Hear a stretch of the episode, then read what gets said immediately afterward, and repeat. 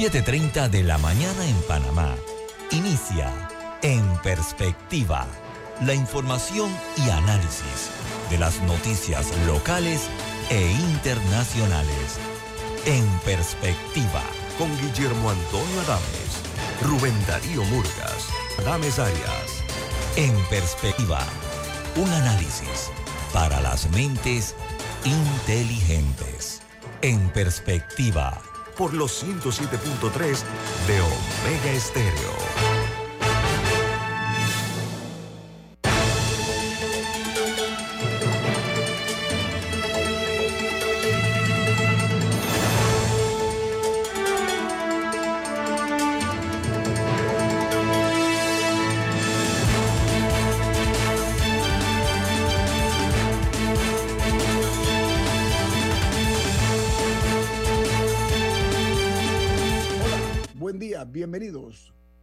Es En Perspectiva, un programa para la gente inteligente como usted. Hoy es 26 de septiembre del año 2023. Este mes ha ido muy rápido, en mi modesta opinión, eh, y el año se ha ido también muy rápido. Eh, y esperamos pues que todos estén pasando un buen eh, día miércoles, perdón, perdón, el día martes eh, la verdad sea dicha, eh, nosotros nos sentimos muy halagados de su compañía y les recordamos que este programa lo pueden ver en vivo, en directo a través de Facebook Live, en video. También pueden hacerlo eh, a través de la app de Omega Stereo, sintonizar el programa en el canal, de, en sus televisores, el canal 856, canal de Tigo. Y todos estos programas de En Perspectiva quedan colgados en YouTube en video, para que sepan, no se lo pierdan. Rodrigo Noriega, Rubén Darío Murgas, Camila Dames Arias y Guillermo Antonio Dames, los saludamos desde la capital de la República de Panamá. Camila, ¿quién presenta En Perspectiva? Café Lavazza, un café italiano espectacular que puedes pedir en restaurantes, cafeterías, sitios de deporte o de entretenimiento, te da la bienvenida a En Perspectiva. Pide tu Lavazza ahora también con la opción de comprar directo a través de lavazzapanamá.com. Estas son las noticias que aparecen en la primera plana de los diarios más prestigiosos e importantes del mundo. El New York Times titula Dinero para Ucrania en el centro de la propuesta del Senado para evitar el cierre del gobierno de los Estados Unidos. Dice que los senadores de ambos partidos están debatiendo si se debe incluir una nueva asistencia militar para la lucha contra Rusia eh, en cualquier proyecto de ley que tenga que ver con el gasto provisional. The Washington Post, su principal noticia de primera plana es que a pocos días del cierre del gobierno estadounidense no se vislumbra ningún acuerdo y los republicanos de la Cámara de Representantes han centrado sus esfuerzos en la financiación a largo plazo, mientras que el Senado comenzaría avanzar hacia una solución a corto plazo. Hay una diferencia muy marcada de los, eh, las diferencias que hay entre los republicanos y los demócratas. Doctor Noriega, cuando se habla del cierre del gobierno, suena fuerte eso, ¿eh? Ocurre con cierta periodicidad. Sí, y es exactamente, buen, día a todos y buen día a la audiencia. Eh, es exactamente lo que pasa. Cuando cierran el gobierno en los Estados Unidos estas peleas partidistas, usualmente malas mañas de los republicanos, eh, cierra todo lo que no son servicios esenciales. Entiéndase, eh, el FBI, los militares, ese tipo de cosas tienen su presupuesto, eh, los aeropuertos van a funcionar, las aduanas van a funcionar, pero un montón de otros servicios, por ejemplo, lo que hace el CDC, lo que hace la FDA, lo que hace la EPA, todo eso queda suspendido, lo que hacen los meteorólogos de prevención de huracanes, todo eso queda suspendido. Entonces, eh, nuevamente, esto es una, una, táctica harakiri de los republicanos para tratar de conseguir puntos, sobre todo con, su, con, la extrema derecha de Estados Unidos, de que pararon tal o cual cosa.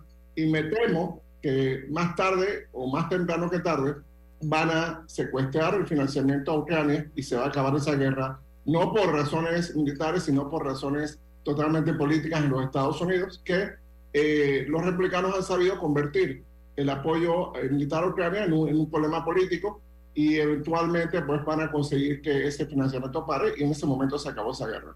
Sí, eso, eso es lo que se está eh, previendo, eh, que tiene mucho que ver al final con la ayuda a Ucrania, a la guerra eh, que se está desarrollando entre Rusia y Ucrania. Ese, ese, es uno de los puntos. Oiga, el Wall Street Journal titula El gobierno, perdón, el acuerdo laboral provisional de los escritores de Hollywood entra la, la concentración de lo que es la atención de los actores. ¿Por qué? porque el acuerdo que incluye mayores regalías y protecciones con respecto al uso de la inteligencia artificial abre la puerta para que los actores eh, logren eh, negociar desde su propia o por su propia cuenta. En Colombia, bueno, el hijo del presidente Gustavo Petro sigue siendo noticia. Resulta ser, él se llama el, el, hijo del, del presidente Nicolás. Nicolás Petro. Bueno, él dijo que irá a juicio. Ahora, advirtió que lo han presionado para convertirlo en un arma contra su padre, dice él, el hijo del presidente Petro, pero él es el mayor de los seis hijos del presidente colombiano, pero está enfrentando cargos de enriquecimiento ilícito, un dinero proveniente de supuestamente un eh, narcotraficante que le dicen el hombre Malbono, fue a parar a la campaña del entonces candidato Petro, y esto es lo que tiene a este primogénito del gobernante colombiano en este momento a, un paso de ir a la cárcel. Mientras en México la polémica con los papeles del ejército amenaza con romper la relación entre el gobierno mexicano y las familias de los 43 normalistas asesinados en Ayotzinapa, al igual que su paradero en el noveno aniversario de esa tragedia, de esa matanza brutal que se dio en Ayotzinapa, ¿no? Con, con jóvenes estudiantes, le llaman normalistas eh, en México. Y en Brasil hay un informe eh, de, eh, que señala que ya se han detectado formalmente en Brasil más de 700 ovnis que son investigados por la Fuerza Aérea Brasileña. Esto ha ocurrido durante más de 60 años. Ahora ha tomado mucho vuelo porque hay otras pruebas que han surgido acerca de objetos, eh, lo que llaman ovnis, ¿no? Pero la, eh, la información estaría en el Archivo Nacional y está ahora al alcance de los investigadores y de los curiosos. Ya se levantó el velo acerca de esto. Imagínense ustedes, 700 pruebas de ovnis en Brasil, en ese extenso territorio, ese, ese eh, casi que un continente que es Brasil. En Nicaragua, una mala noticia. El prestigioso Instituto INCAE ha sido cerrado y confiscado sus bienes a casi 60 años de su, de su fundación en Nicaragua. El INCAE en Nicaragua eh, ha generado más de 4.000 estudiantes que han eh, realizado sus estudios en esa prestigiosa ese prestigioso instituto. O sea, el señor eh, Ortega y la señora Murillo realmente están acabando con todo lo que tiene que ver con educación y con religión. Tienen una hazaña, pero el INCAE va a tener esto, va a tener repercusiones, a mi juicio, doctor Noriega, ¿no le parece? Totalmente. Yo creo que el gobierno de Panamá debería aprovechar esta oportunidad para hacer todos los esfuerzos para traer el INCAE a la ciudad del saber. Es una lástima que lo que esté pasando en Nicaragua, el INCAE es una institución de prestigio mundial. Es considerada a veces la primera o la segunda escuela de negocios en toda América Latina y ha hecho una contribución impresionante a las políticas públicas de la región.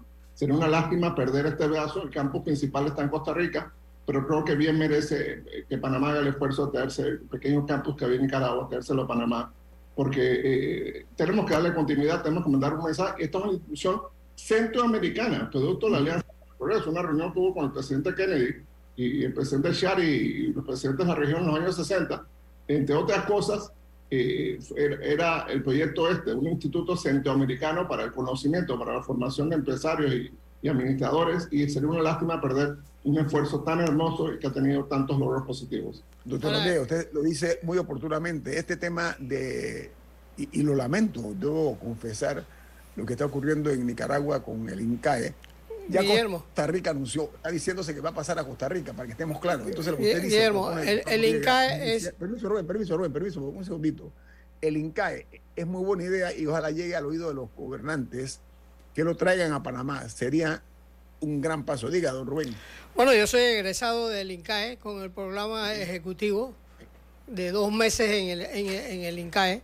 Y, el, INCAE es el producto de una alianza con la eh, Universidad de Harvard. No es cualquier cosa. Y, es una eh, eh, aliado con la Escuela de Negocios de la Universidad de Harvard. Entonces, es una,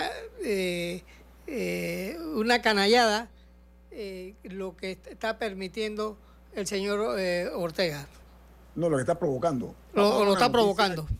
Debe, deben prestarle mucha atención a esta noticia para aquellas personas que cuidan su salud. Esto es un informe hecho en base a estudios científicos. Resulta ser que Okinawa es la isla donde la gente es más longeva, los, los habitantes son más longevos, porque la mayoría viven más de 100 años de edad. ¿Por qué? Porque ellos se alimentan de una dieta que reduce la inflamación del cuerpo, consumiendo pescado al menos tres veces por semana mínimo, cinco porciones de frutas y verduras al día. Comen camote, eh, además de eso, melón y algas marinas. Así que los que estén interesados en tocar en la puerta al centenario de sus vidas, ahí tienen ya el dato de qué ha hecho esta región de Okinawa con sus habitantes, que son los más longevos del mundo, gente que dura o vive más de 100 años de edad. ¿Les puedo dar receta? No, recurran, ahí está en la, noticia para que estén eh, claros. Oiga, hay ellos eh, también, ah, la nota dice, contrariamente a lo que hacen los japoneses, es la gente de los, las personas de Okinawa comen muy poco arroz. ¿Qué les parece? Otra noticia de primera plana hoy en los diarios internacionales proviene de Chile, porque dice que el gobierno reduce de 106 a 61, la, em, a 61 las empresas estratégicas donde sus trabajadores no podrán ejercer el derecho a huelga conforme al Código de Trabajo de Chile.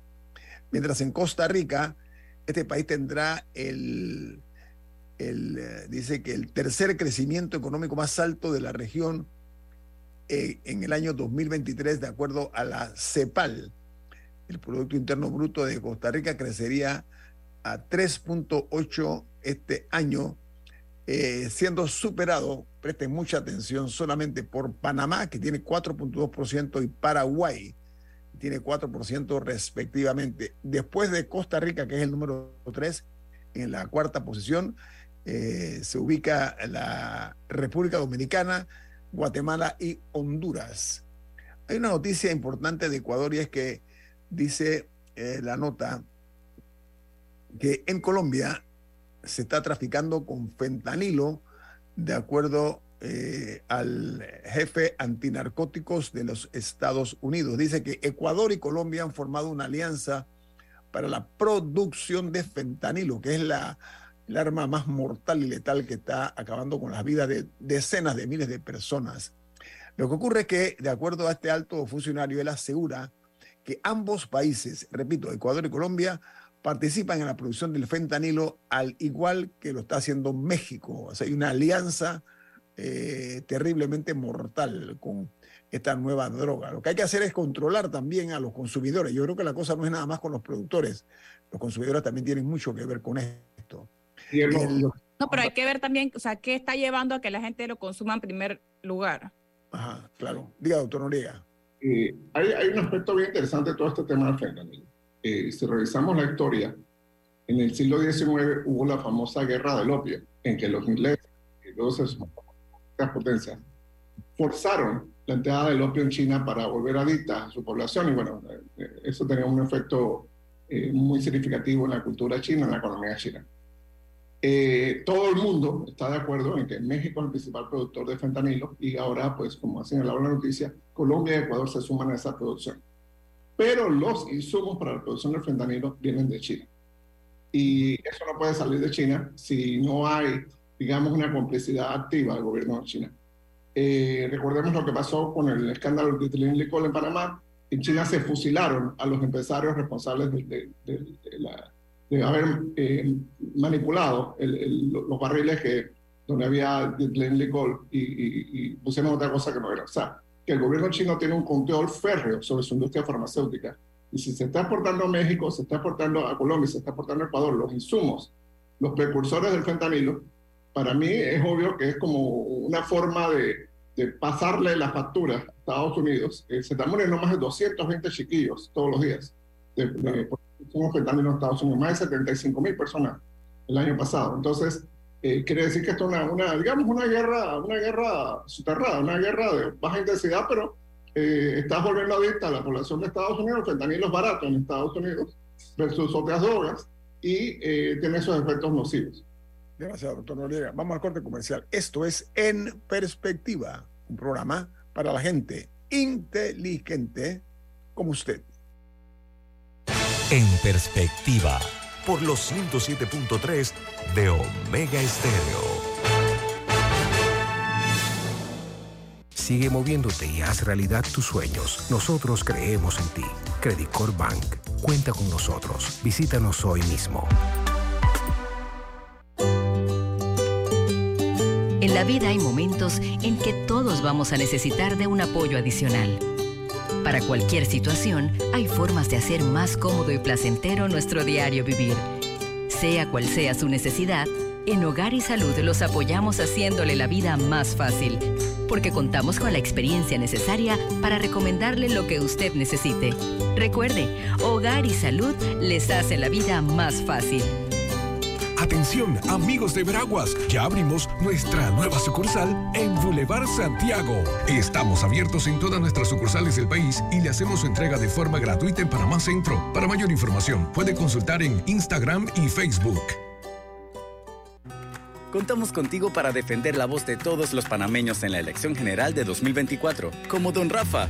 Vea, yo fui el primerito en inscribirme como miembro de mesa en mi pueblo. Oh, ahora soy el responsable de contar cada voto de mi gente. Inscríbete tú también en tribunalcontigo.com o en cualquiera de nuestras oficinas en todo el país. Eso de ser productor y miembro de mesa je, es un compromiso berraco, ¿yo? Tribunal Electoral. La patria la hacemos contigo. Omega Stereo tiene una nueva app. Descárgala en Play Store y App Store totalmente gratis. Escucha Omega Stereo las 24 horas donde estés con nuestra nueva app. Sigue moviéndote hasta alcanzar tus metas. Nosotros creemos en ti. Credicor Bank. Cuenta con nosotros. Visítanos hoy mismo. En Perspectiva, por los 107.3 de Omega Estéreo.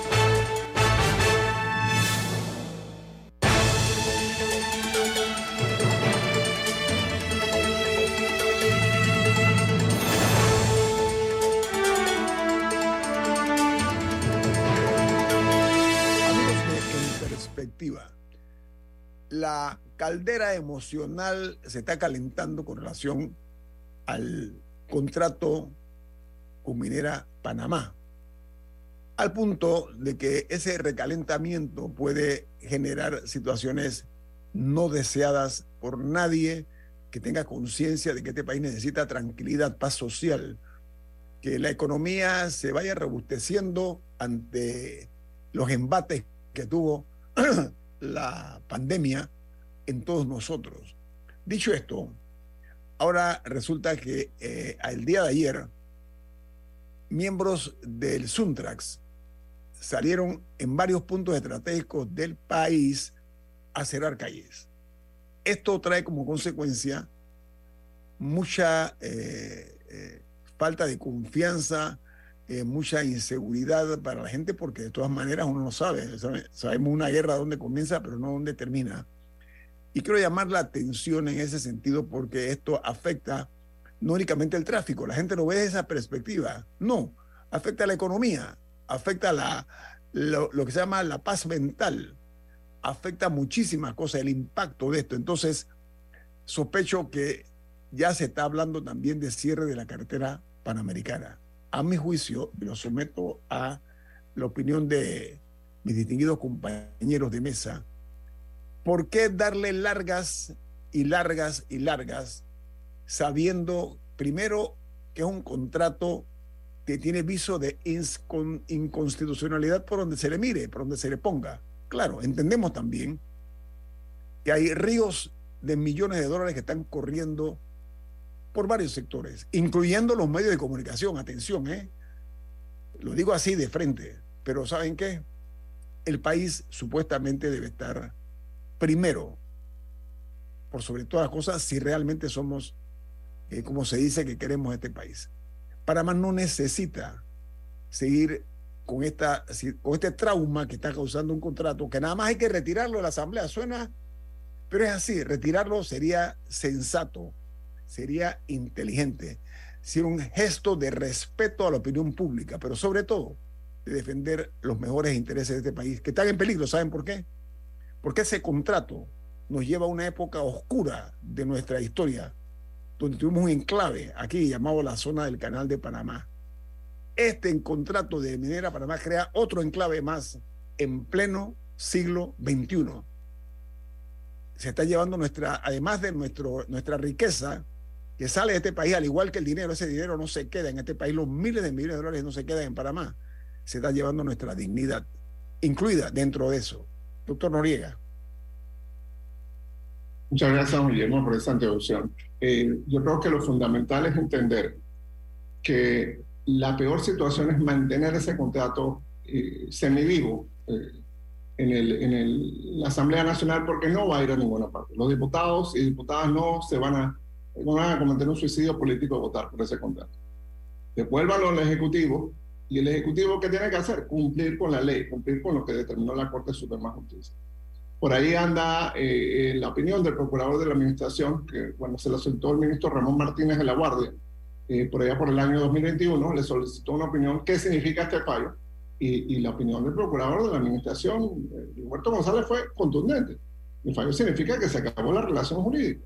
Entonces, ¿Qué tenía que haber hecho el Estado? El Estado tenía que haber subsanado eh, eh, las falencias de ese contrato y subsanado las falencias de esa relación. Primero, no puede ser una concesión eh, tan indigna, tan abusiva, tan, una, una, concesión que no tiene límites, realmente no tiene límites. Segundo, una concesión que amenaza el futuro del canal de Panamá. Sí, efectivamente, no toma una sola gota del canal de hoy, pero impide el canal de mañana. Si, si dejamos que la minera se come el agua del canal de mañana, cerramos el canal. Pues. Tercero, eh, económicamente ni siquiera estamos ganando lo, lo que esa minera paga paga en África. Ni siquiera estamos ganando lo que paga en África. Y allá hay temas, oye, por favor, ¿qué, qué dolor de cabeza vamos a tener eh, con China ahí metido? El Estado de China es propietario del 20% de la minera. Y otros estados, doctor, perdóname que lo corrija, otros estados también, no únicamente China. Singapur. Entonces, ¿qué dolor de cabeza es este? Entonces el Estado lo sabía, duele muchísimo que hayan votado, porque votaron 5.6 millones de dólares. Yo voy a verificar cuánto es el presupuesto de la Facultad de Derecho de la Universidad de Panamá, pero creo que es menor esa cantidad. Hubiera sido más fácil buscar eh, dentro de la Facultad de Derecho estudiantes para hacer ese contrato. Eh, es muy penoso la situación en la que está el gobierno nacional. Me solidarizo con los 7.000 trabajadores y, y todos los dependientes, todos los proveedores, porque es una preocupación que debemos atender. Pero esa situación jurídica, ese dolor de cabeza. ¿Por qué necesitamos que cierren la Panamericana? ¿Por qué necesitamos que la gente pierda sus citas médicas, pierda, que los turistas pierdan sus vuelos, que se dañe la comida? ¿Por qué? ¿Por qué? ¿Qué necesidad hay de eso? Doctor, la paz social, doctor, la paz, discúlpeme, la paz social. Bueno, yo me imagino que hay un incentivo electoral muy fuerte, ¿no? Eh, va a ser, y de manera de sus atláteres van a ser un, un donante importante en las elecciones, si ya no lo son entonces, eh, eh, por supuesto hay que complacer al, que paga, ¿no?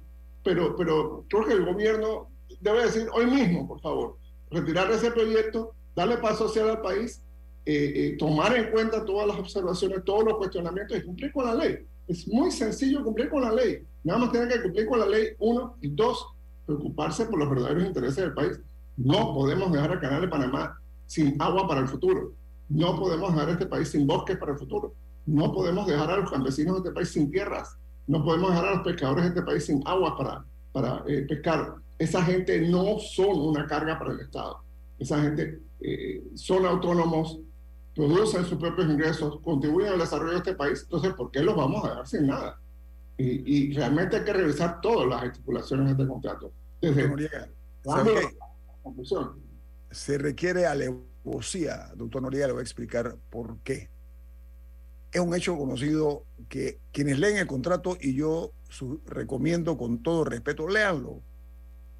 No es únicamente un mamotreto jurídico, a mi juicio, sino que su contenido beneficia más a la empresa que al país.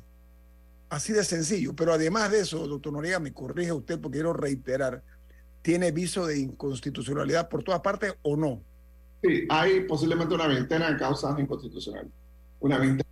Empezando por el hecho de que no hubo licitación y no hubo consulta y, bueno, una serie de otros pecados constitucionales terribles que vienen después.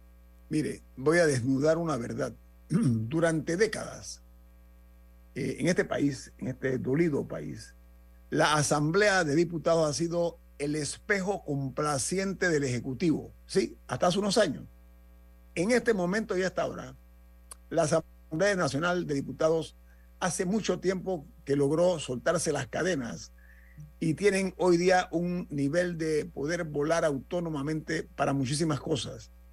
El costo político que esto va a tener, a mi juicio, no únicamente lo va a pagar el partido de gobierno, sino también la propia asamblea. No sé, usted cómo la vea, doctor Noriega.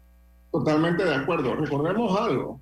Eh, los tres principales partidos, el PRD, el Partido Cambio Democrático, el Partido RM, perdón, el cuarto partido, y el Partido Panameñista, están formalmente de acuerdo con, con este contrato. O sea, esto puede ser una revolución electoral, una revolución pacífica, por supuesto, pero puede ser una revolución electoral y puede convertirse en un tema de, eh, de, profundas divisiones en el país, que es innecesario, que es innecesario. Los panameños y panameñas tenemos que llevarnos muy bien entre nosotros. No tenemos por qué estar divididos por, por un tema que encima no nos beneficia. A ver, eh, hay una masacre ambiental que ya se puede ver. Por eso que no quieren que quieren cerrar el espacio aéreo, doctor Noriega, porque no quieren tomas aéreas. Exactamente. Se ve la devastación. Y no solo eso, ellos se tomaron 7.500 hectáreas sin permiso. La NATI, la Autoridad Nacional de Tierras, en el gobierno de Ricardo Martinelli se las negó y ellos se la tomaron. Hmm. 7.500 hectáreas de bosques en la zona más biodiversa del planeta Tierra. El corredor biológico mesoamericano atlántico panameño tenía, o tiene, espero que sí, mucha más biodiversidad en una hectárea, una hectárea del Amazonas brasileño, para que tengamos la comparación. Ahí, ahí, estaba la cura del cáncer, nunca lo vamos a saber. Estaba la cura de la leucemia, nunca lo la, la cura del Parkinson, del Alzheimer, nunca lo vamos a saber, porque en este país no se hace ciencia y porque por un plomazo dejaron que destruyeran ese bosque. Bien, esas 7.500 hectáreas que lo denunció el doctor Guillermo Cochet, puso una denuncia ante el Ministerio de Economía y Finanzas, este contrato legaliza ese robo. Dice, aquí no pasa nada y, y borró mi cuenta nueva. Pero perdón, se robaron 7.500 hectáreas. Aquí, si un campesino entra a una tierra que no es de, de él o de ella, le, le, cae la policía, le caen los antimotines, le juez de paz y todo lo demás. Entonces viene una empresa extranjera y se roba 7.500 hectáreas fuera de las 13.000 que ya tiene en su concesión, en, su, en la vieja concesión. Entonces, vamos, o sea, ¿qué, qué, qué forma de establecer una relación es esa? Y por eso no quieren que nadie, nadie haga un sobrevuelo sobre ese territorio. Amigos, eh, esto es un golpe bajo a nuestro país. Así de sencillo. ¿Saben por qué? Porque lo que estamos nosotros viendo y viviendo, porque estamos viviendo esto que ocurre de los grupos que protestan, que la Asamblea tenga que vivir con la presencia policial, porque la gente no quieren escuchar lo que la gente que va a protestar ahí les dice. Hay que ser inescrupuloso y hasta perverso para no enfrentar las realidades que estamos viendo. Abordarlo con algo de dignidad, hombre.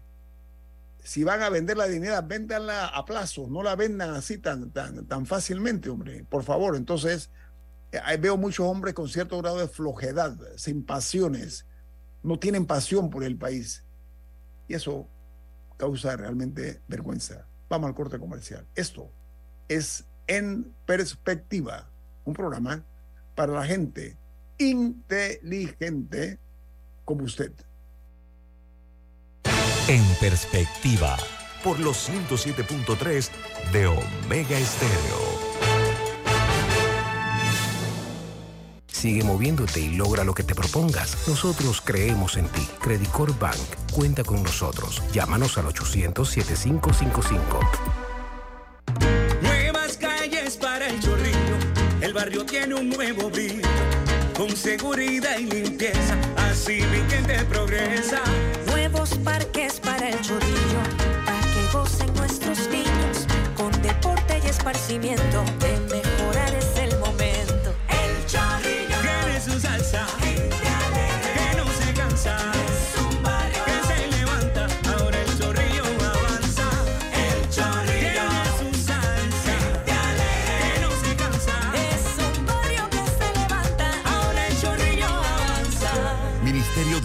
Públicas, Gobierno Nacional.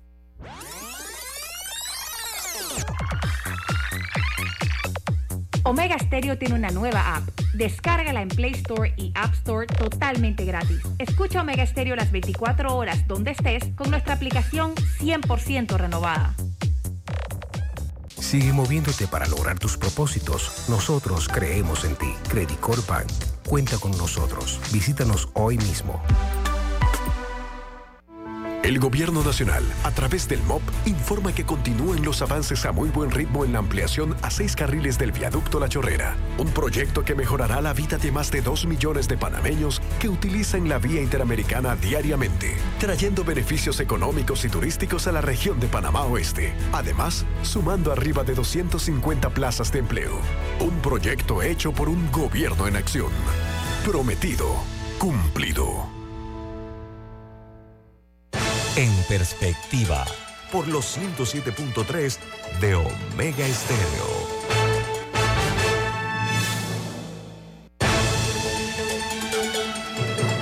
Mira, ¿cuál es la noticia que tiene usted para nuestros oyentes? Flamenco Marina cuenta con el calado necesario para navegar de manera segura y está ubicada más cerca de tus destinos favoritos, como las islas Taboga y Contadora. Para más información, contáctanos al 314-1980 o al correo service arroba fuerteamador.com. Flamenco Marina, 25 años navegando contigo. Mira, amigos, eh, lo ocurrido eh, en el caso de un supuesto, una supuesta agresión sexual a un estudiante de la chorrera, un estudiante de 17 años de edad, que estaba formando parte de un programa de lo que se denomina la Asamblea Juvenil, que es organizada por la Asamblea Nacional, el Tribunal Electoral y el Ministerio de Educación. Bueno, los padres de esta menor de edad han interpuesto eh, una denuncia, una demanda también ante el Ministerio Público. La denuncia se- se ha presentado porque supuestamente a la joven en mención eh, se la abusó sexualmente mediante la utilización de fórmulas que son cuestionables a todas luces.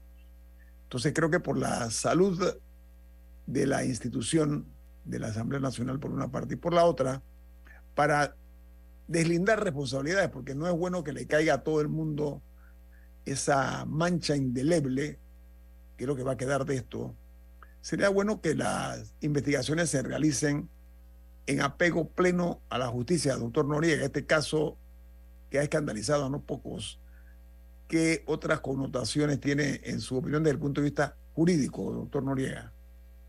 Gracias, don Guillermo, por traer este, este caso tan sensible a, a la palestra. Yo creo que primero de todo nos duele a todos eh, esta situación porque son muy pocas las actividades que realmente se hacen en favor de los jóvenes y las jóvenes en, en- en los colegios. Eh, son realmente muy pocas las actividades extracurriculares. Se ha perdido mucho este espíritu en Panamá. Eh, hay actividades como el concurso de oratoria, eh, eh, la asamblea juvenil, los juegos florales, en fin, que, que se destacan precisamente por, por, por ser tan únicas y ser tan extraordinarias. Es una lástima que haya esta situación que merece ser investigada con toda la dureza del Ministerio Público, de las autoridades. Esto no se puede perder en papeles, en comisiones, en, en vamos a esperar, no, no, no. Eh, Tiene que haber una acción contundente. ¿Por qué? Porque no estamos hablando solo de la joven afectada, que ya es mucho. Una sola persona afectada ya es mucho. Estamos afectando la reputación de instituciones públicas, Tribunal Electoral, la Asamblea Nacional, el Ministerio de Educación, la propia escuela. O sea, todos estos actores debieron haber tenido chaperones y chaperonas cuidando a, los jóvenes y, y, las jóvenes que participaron en estos eventos. Doctor, nada más le pongo un, un, elemento de lo que usted está diciendo y disculpe que lo interrumpa momentáneamente porque usted tocó un punto importante. Conforme a las informaciones que se han dado a conocer, estos jóvenes eh, estaban, los participantes en esta asamblea juvenil, que me parece una excelente idea, que dura más o menos una semana. Esto se dio en el Hotel El Panamá. Y lo que dice la madre es que supuestamente ellos estaban en manos de un, de un programa eh, con una serie de asesores que eran como chaperones, puede, puede llamarse así, doctor Noriega. ¿Y dónde estaban para que esto ocurriera? Es la pregunta, ¿no? Eh, y continúe usted con su desarrollo, por favor. Sí, a mí, a mí en algún momento de mi vida me tocó ser chaperón de algún programa así, realmente, eso es un trabajo de 24 horas. Uno no, uno no pega la pestaña, uno está encima de todo, dónde están, qué están haciendo, eh, búscalos, cuenta de nuevo, cuenta de nuevo la noche, o sea, eh, y, realmente esto es eh, trágico, porque demuestra eh, una, una falla de, no una institución, de múltiples instituciones. Yo le ruego al gobierno nacional nuevamente, aunque esto está en manos del Ministerio Público, tiene que haber mecanismos del propio Estado, del propio gobierno central, para mejorar esta situación. Toda la cantidad de programas, recordemos, programas artísticos, programas deportivos, programas científicos, programas culturales de toda la naturaleza que hace el Ministerio de Educación, que organiza el Estado, que organiza el Ministerio de Cultura, que organiza la CENACID, que organiza Pandeportes. Todos esos programas necesitan ser revisados para verificar si hay suficientes chaperones y chaperones, suficientes controles. Porque no sabemos si esto es la punta del iceberg. Yo espero, yo espero de verdad que esto sea un incidente aislado y que no sea una práctica reiterada y que sea la punta del iceberg de una, una cosa más terrible que esté pasando y de la cual no nos hemos percatado, pues porque eh, no, normalmente son, son personas las que son víctimas de este tipo de, ataques, de, de, de, agresiones, son personas muy vulnerables, usualmente de hogares muy pobres, etcétera, y no tienen acceso a los medios, no tienen acceso a abogados, no tienen acceso a un montón de cosas.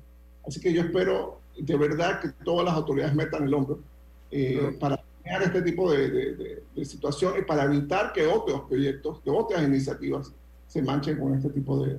Mire, la madre de la menor supuestamente abusada dijo que todos esos niños y niñas estaban bajo la responsabilidad de personal de la Asamblea Nacional, de personal eh, que pertenecen como un comité eh, organizador, y lo que se está diciendo es que esta niña le dieron, parece que un vaso de agua alterado.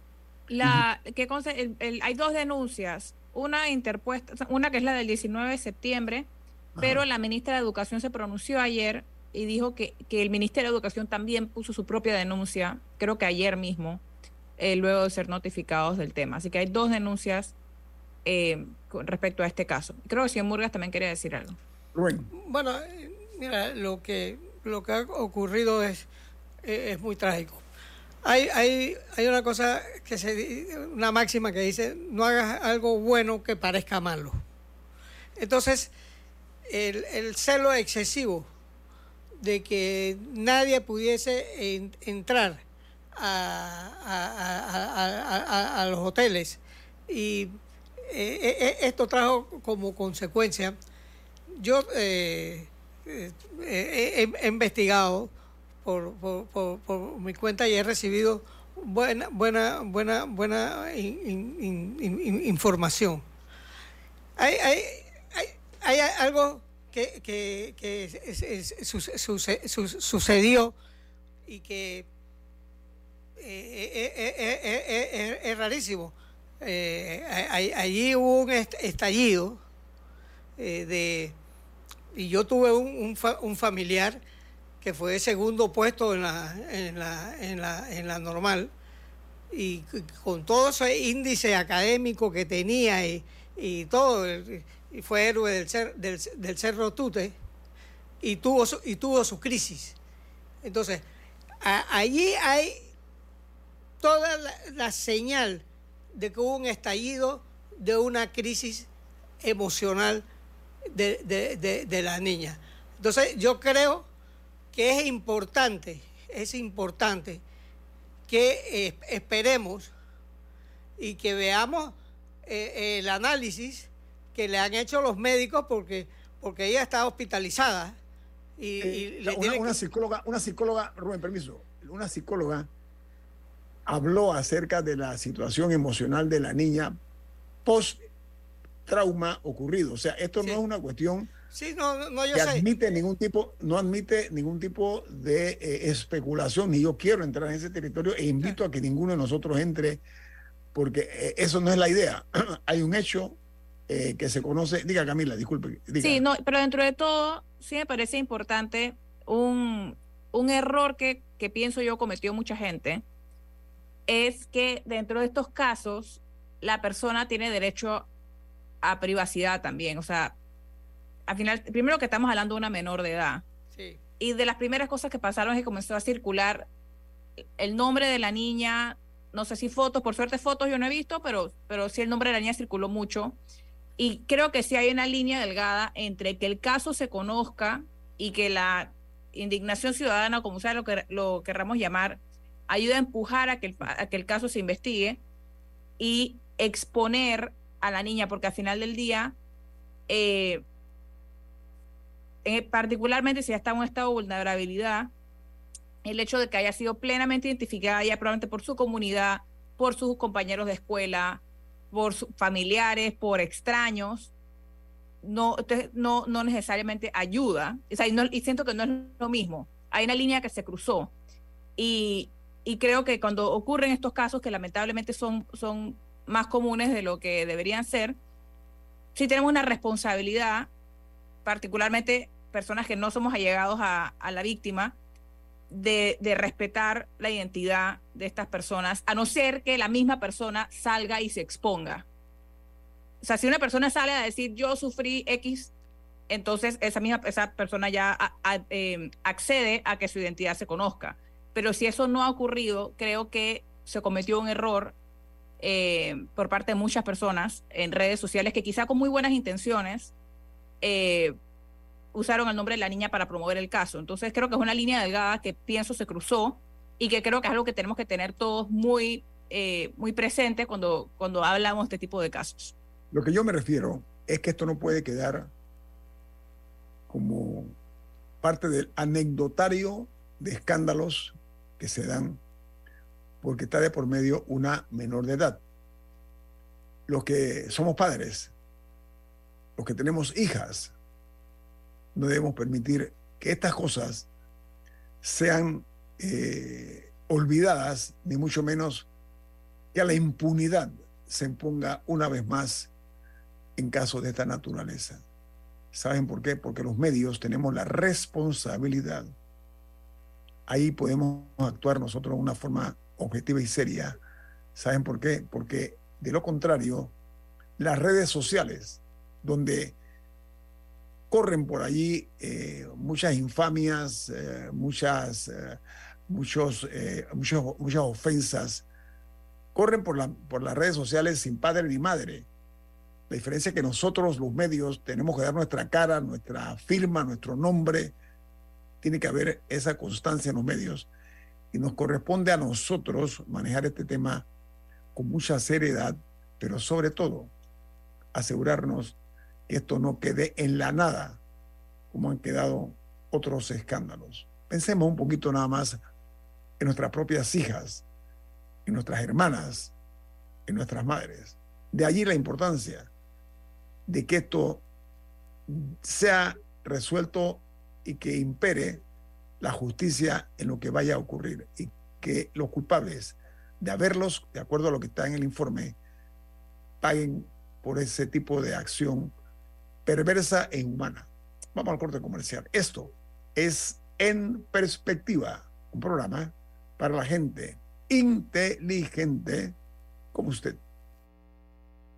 En perspectiva, por los 107.3 de Omega Estéreo. Sigue moviéndote y haz realidad tus sueños. Nosotros creemos en ti. Credicor Bank. Cuenta con nosotros. Visítanos hoy mismo. El Gobierno Nacional, a través del MOP, informa que continúan los avances a muy buen ritmo en la ampliación a seis carriles del viaducto La Chorrera, un proyecto que mejorará la vida de más de dos millones de panameños que utilizan la vía interamericana diariamente, trayendo beneficios económicos y turísticos a la región de Panamá Oeste. Además, sumando arriba de 250 plazas de empleo. Un proyecto hecho por un gobierno en acción. Prometido, cumplido inundado de papeles en su oficina. Gasta mucho tiempo buscando documentos y archivos. En Solutexa digitalizamos los documentos de su empresa y le proporcionamos un software poderoso y fácil de usar para que pueda organizar y encontrar esos documentos escaneados. Llámenos al 209-4997 para un demo sin compromiso. Solutexa, expertos en digitalización y gestión documental.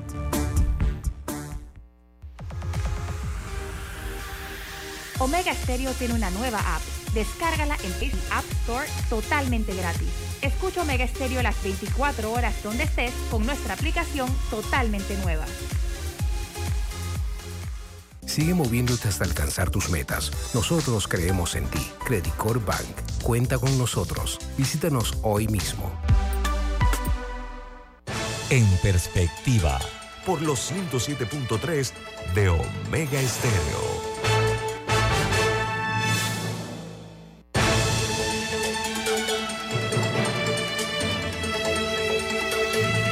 Vamos a referirnos a el escándalo de moda en América Latina, pero no únicamente en América Latina, sino que también los Estados Unidos de América tuvo que intervenir ante el caso de constructora Odebrecht, porque los directivos de esta empresa constructora confesaron ante las autoridades de los Estados Unidos sus pecados, pidieron clemencia y pagaron por ese tipo de actividad. Hablando de pagar, es un hecho conocido que en Panamá, como en otros países, ellos pagaron diezmo, el diezmo por lograr contratos multimillonarios. Se habla que en Panamá las obras que realizó vía eh, eh, contratos Odebrecht fue por más de, o fue por un monto mayor a los 10 mil millones de dólares. Ese fue un diezmo millonario el de Odebrecht. Bien.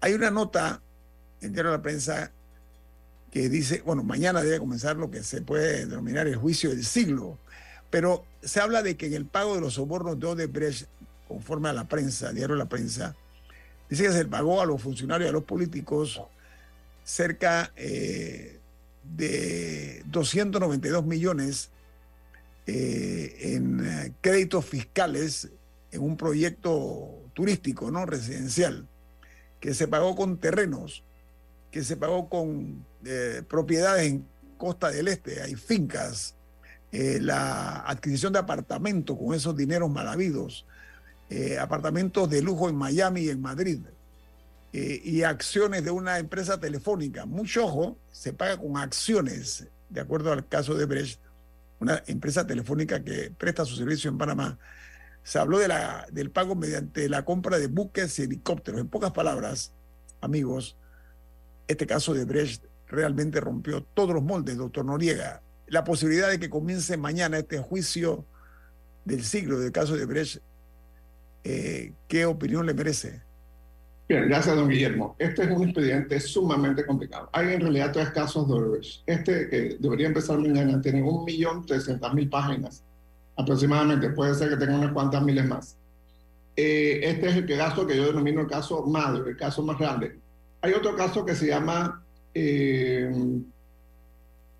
tienen distintos nombres, pero le, dicen algo así como el caso de monumentos, el caso de la vía Brasil, en fin. Este tiene que ver con el trabajo que se hizo alrededor del, del monumento de Panamá Viejo, y eh, las, los puentes estos que se hicieron, en que participó Odebrecht, FCC y, otras empresas. Y hay un tercer caso que es Odebrecht, el metro de Panamá, que esa es otra historia aparte. Eh, bien, en este caso, el, que debería ventilarse mañana, hay 36 acusados, dos expresidentes de la República, seis exministros de Estado y eh, banqueros, abogados, testaferros, prestanombres, etcétera, etcétera, etcétera. Eh, el caso básicamente ocurre en dos administraciones, el gobierno de Ricardo Martinelli 2009-2014 y el gobierno de, eh, Juan Carlos Varela 2014-2019. Los pagos se prolongaron creo que desde el 2009 hasta el 2016. Hubo pagos rastreados en este caso. Eh, ¿Qué es lo más relevante? Este es un caso producto de la cooperación internacional. Usted mencionó, el Departamento de Justicia de los Estados Unidos ha sido un gran colaborador en este caso, pero también lo ha sido Suiza, Andorra, España, Brasil, y N cantidad de otras jurisdicciones que han aportado pruebas para este caso. También hubo países como la isla Dominica en el Caribe que no quiso cooperar, de allá había mucha información bancaria importante. Además, eh, la colaboración de los bancos locales, eh, bancos que fueron claves para el movimiento de estos fondos, y por supuesto algunos acuerdos de colaboración de algunas de las partes que, que fueron eh, implicadas en esta investigación. Este es el caso más grande que jamás ha tenido la justicia panameña porque Odebrecht ha sido el contratista más grande que ha tenido el Estado panameño a lo largo de tres gobiernos. Lo que recibió Odebrecht sola o en consorcio equivale a dos veces la ampliación del canal. Así, así de grande ha sido. Hablamos de dos líneas de metro, hablamos de tres cintas costeras, hablamos de la ampliación del aeropuerto de Tocumen, hablamos del saneamiento de la bahía, hablamos de la autopista Panamá-Colón, hablamos de la ampliación de la Panamericana, hablamos del eh, programa de riego este en Alange, en Remigio Rojas, hablamos del programa de viviendas en, en Colón, hablamos de autopista Raján Chorrera, autopista Raján Chorrera. En Chorrera, hablamos de, las viviendas en Curundú, hablamos y hablamos y hablamos. O sea, eh, esto, esto es enorme. Se nos acabaría el programa listando solamente los proyectos que tuvo esta empresa. Eh, la empresa, recordemos, vino desde Brasil, la trajo el presidente Lula Silva en el gobierno del el presidente Martín Torrijos. Pero esta empresa en Brasil había sido culpable, había sido la empresa que participó pagando coimas al presidente aquel de Brasil, Fernando Collor de Melo, aquel presidente joven, atlético, de jet set. Bueno, con, mucho futuro, un político con mucho futuro era Collor de Melo, doctor. Pasado, precisamente por los sobornos que paga la familia, los antepasados de Marcelo de Brecht. Entonces se supone que la generación más joven iba a ser la que limpiara el nombre de la empresa, pero bueno, lo empeoraron. Eh, ¿Qué hay que entender de este caso? Primero, eh, depende del caso del que empiece mañana si la jueza emite un escrito, un, escrito que se llama auto, en el cual hace la lista de las pruebas que ella admitió, que ella aceptó para este caso. Recordemos que en este caso hay 38 partes, los 36 acusados, el Ministerio Público y la querella del Estado, representada por el eh, insigne jurista Carlos Muñoz Pope, que representa al Ministerio de Seguridad Pública, que fue encargado en el gobierno de Juan Carlos Varela como eh, responsable de llevar adelante esta querella. Entonces, esas 38 partes aportaron una lista de pruebas. Yo quiero hacer estas 100 pruebas, estas 200 pruebas, estas 500 pruebas, estas 20 pruebas. Y la jueza tiene que aprobar cada una de estas pruebas para que empiece el caso. En caso tal de que lo haya hecho, digamos, el 100% de las pruebas, el caso empezaría mañana. Hay un detalle. El domingo que viene, el Partido Panameñista confirma la lista de sus candidatos y candidatas al Parlamento Centroamericano. Bien, el expresidente Juan Carlos Varela es uno de esos nominados, aspirantes a ser candidato al Parlacén. Si el Partido Panameñista lo confirma el domingo, él pasaría a tener fuero electoral penal. Tendría que salir de este caso. Y eh, la jueza tendría que pedir al Tribunal Electoral que levante el fuero y pasaría un mes, dos meses y bueno. Y pregunta, ¿eso aplicaría aún si el juicio ya hubiera, ya hubiera empezado este miércoles? En el momento que, que, esté, se le aplica. Entonces, eh, o sea, vemos, vemos, vemos, nuevamente la interconexión entre política y justicia. Y no es por, la, no es por culpa de la justicia, es porque los políticos así lo quieren. Pero doctor, ¿sabe que Hay un contraste y le voy a poner un ejemplo. Odebrecht eh, logró que la mugre le llegara a muchos expresidentes y altos cargos en otros países. No voy a hablar de Panamá. Me explico. Voy a tomar uno, Perú.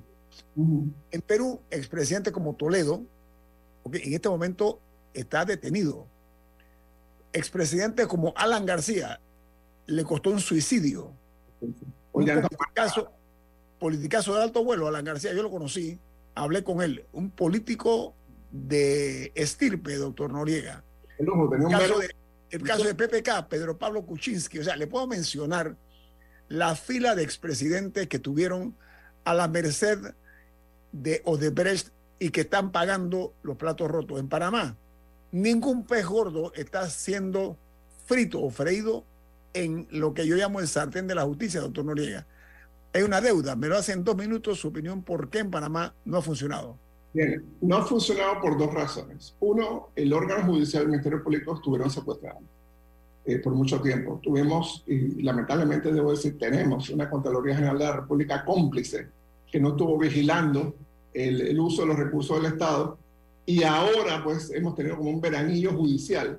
Eh, tuvimos la procuradora Porcel que lideró muchos de estos casos de una forma controvertida para algunos, eh, le, le entregaron la famosa Procuraduría Paralela pero son estos casos. El expediente este fue armado por Tania Sterling, por la fiscal superior Tania Sterling. El expediente que, que vamos a empezar a conocer eh, quizás mañana, ese expediente fue armado por Tania Sterling, que no está vinculado al caso. Entonces, eh, toda la presión que hubo, afortunadamente, lo que yo pienso va a ser el mejor legado del, presidente Cortizo, designó buenos magistrados y magistradas a la Corte Suprema de Justicia y eso ha hecho toda la diferencia. Si esta fuera la Corte Suprema que tuvo Martinelli o que tuvo Varela o que tuvo Martín Torrijos, no creo que eso, ese caso se estaría ventilando. Así que vamos, vamos a ser claros. Segundo, la jueza Marquínez es una especialista en delitos financieros, en delitos blanqueos de capitales, conoce bien la materia, se ha especializado en el tema, se ha dedicado prácticamente a este caso, un millón trescientas mil páginas y contando. Eso no es fácil, eso no es fácil de, de, de, de leer, de analizar. Ella tiene que manejar ese expediente al dedillo. Entonces, eh, eh, y a una justicia mala vida, eh, mal dotada de recursos, pues se enfrenta a, a, esta prueba de honor. Quien está siendo juzgado realmente es el sistema político de Panamá, que permitió que a lo largo de varios gobiernos se diera esta, esta corrupción tan, tan, tan enorme. Que, Ese que... asalto, doctor, doctor, fue un asalto a descampado. Eso es lo que fue. Sí. Recuerden algo, en Brasil, eh, las empresas estas, en el caso de Lavajato, confesaron, todas las empresas todas las facilidades tenían un cartel, las grandes empresas, y confesaron que pagaban el 4% del valor de los proyectos en concepto de coimas. 4% del valor de los proyectos. De 10 mil millones, de 10 mil millones en Panamá, tienen su matemática para que tengamos una idea. Bueno, nunca vamos a saber realmente el total, porque nadie va a sacar recibo, mira, aquí está, esto fue lo que yo recibí. Sí. Segundo, la, el diario La Prensa hizo un trabajo de investigación muy minucioso en el cual determinó que los sobreprecios, perdón, los sobrecostos, la diferencia entre el costo por el cual licitó y el costo por el cual se le pagó a Derbez por todos esos proyectos excede los 2.300 millones de dólares. Doctor, me, está, me está causando mareo esta cifra multimillonaria, doctor. En la pelota, por usar un término deportivo, el balón está en la cancha de la justicia. Ojalá que asuman con responsabilidad este nuevo reto. Don Guillermo, y en la cancha del Partido Panaminista. Partido Panaminista puede decir el domingo, no vamos a ser cómplices de un fuero electoral penal. Con, esa la dejamos ahí, cerramos el programa con esa reflexión, con la pelota en la cancha del Partido Panamista. Hace un placer eh, platicar con ustedes esta mañana. Eh, el equipo nuestro, el doctor Rodrigo Noriega, Camila Dames Arias, Rubén Darío Murgas Torraza y Guillermo Antonio Dames. Camila, ¿quién despide en perspectiva? Café Lavazza, un café para gente inteligente y con buen gusto que puedes pedir en restaurantes, cafeterías, sitios de deporte o de entretenimiento. Despide en perspectiva. Pide tu Lavazza y recuerda que también puedes comprar directo a través de lavazzapanamá.com. Nos vamos. Hasta mañana. Chao. Ha finalizado En Perspectiva. Un análisis para las mentes inteligentes. Por los 107.3 de Omega Estéreo.